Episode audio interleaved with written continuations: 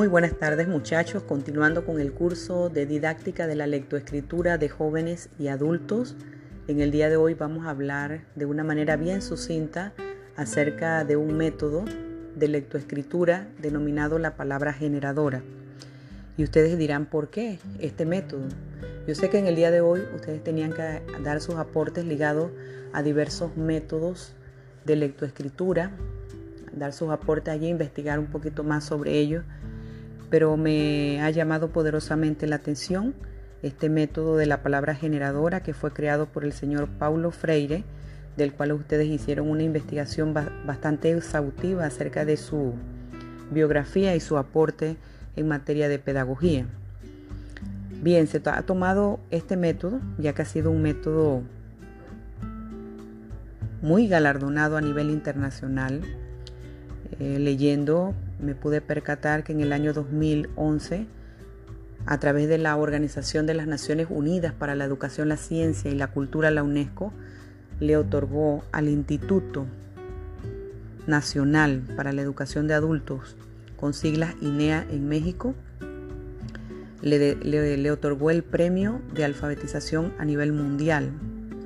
Tenemos que ellos implementaron desde hace algunos años el modelo de educación para la vida y el trabajo, que es una propuesta educativa diseñada especialmente para atender las necesidades e intereses de las personas jóvenes y adultas mexicanas y que está basada pues en este método de Paulo Freire.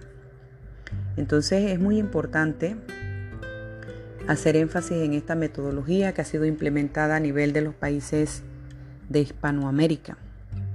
Tenemos que, recuerden ustedes que en Paulo Freire, en sus reflexiones sobre el acto de leer, él explica cómo en su primera infancia lo primero que aprendió a leer fue su mundo inmediato. Él hablaba que la lectura del mundo procede a la lectura de la palabra. Su metodología él la catalogaba de constructivista y así tenemos pues que el constructivismo freiriano demuestra no solo que todas las personas pueden aprender, sino que todas las personas saben algo y que cada una es el sujeto responsable de la construcción de este conocimiento y de la redefinición de lo que ha aprendido. Así tenemos pues que un niño, un joven o un adulto solo pueden aprender cuando tienen un proyecto de vida donde el conocimiento es significativo para ellos. En consecuencia podemos señalar que es el sujeto quien aprende a través de su propia acción transformadora. Es el sujeto el que construye sus propias categorías de pensamiento, organiza su mundo y lo transforma.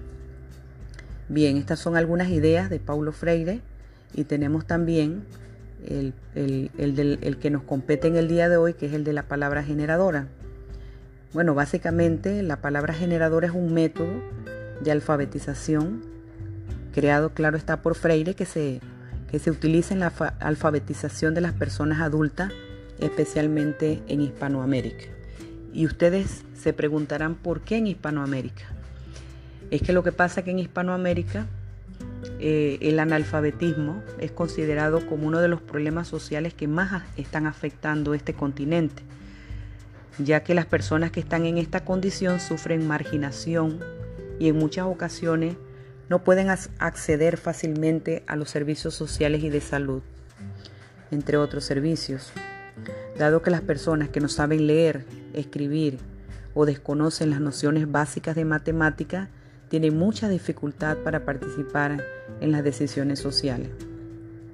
Entonces tiene que quedar bien claro que la atención educativa que ustedes le vayan a dar a estas personas deben encaminarse a brindarles la oportunidad de participar en actividades en las que usen el lenguaje escrito y las matemáticas básicas para resolver necesidades e intereses de su vida diaria y que les permitan aprender a lo largo de su vida.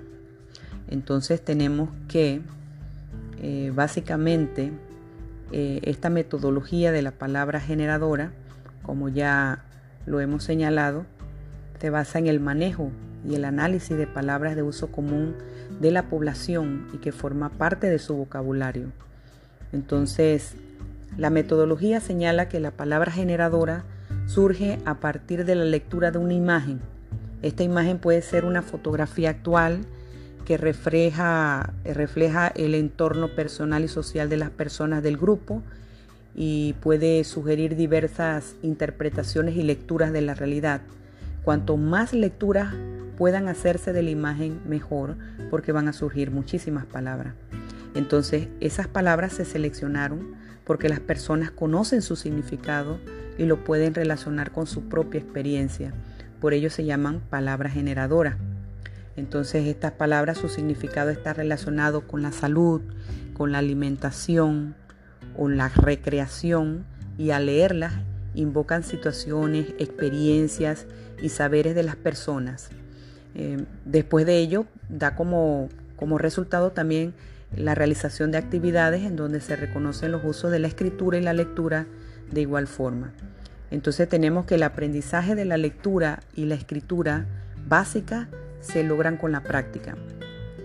El método de la palabra generadora propone actividades para leer y escribir de acuerdo con las posibilidades de las personas, entre comillas. Se da de manera simultánea eh, al desarrollo del método. Se pueden incorporar acciones y situaciones en que las personas jóvenes o adultas tendrán que usar distintos materiales. ¿Como cuáles materiales? Los libros, las revistas, los periódicos, los letreros, entre otras acciones. Bien, entonces yo voy a colocar en la plataforma Classroom una guía del alfabetizador, que es un paquete con algunas cartillas allí para que ustedes la tengan, las impriman. Eh, esta guía del alfabetizador fue la que recibió el premio 2011 de alfabetización por la UNESCO para que ustedes vean este material y ustedes en una fecha de noviembre, voy a ponerlo, va siendo ya uno de los últimos trabajos del curso para que ustedes esto hagan una presentación en PowerPoint para que ustedes expliquen en qué consiste esta metodología que es la más utilizada a nivel de los países latinos, como ya hemos señalado, y coloquen algunos ejemplos de cómo podría utilizarse este método de la palabra generadora a través de su presentación. Así que tengan buenas tardes, hasta luego.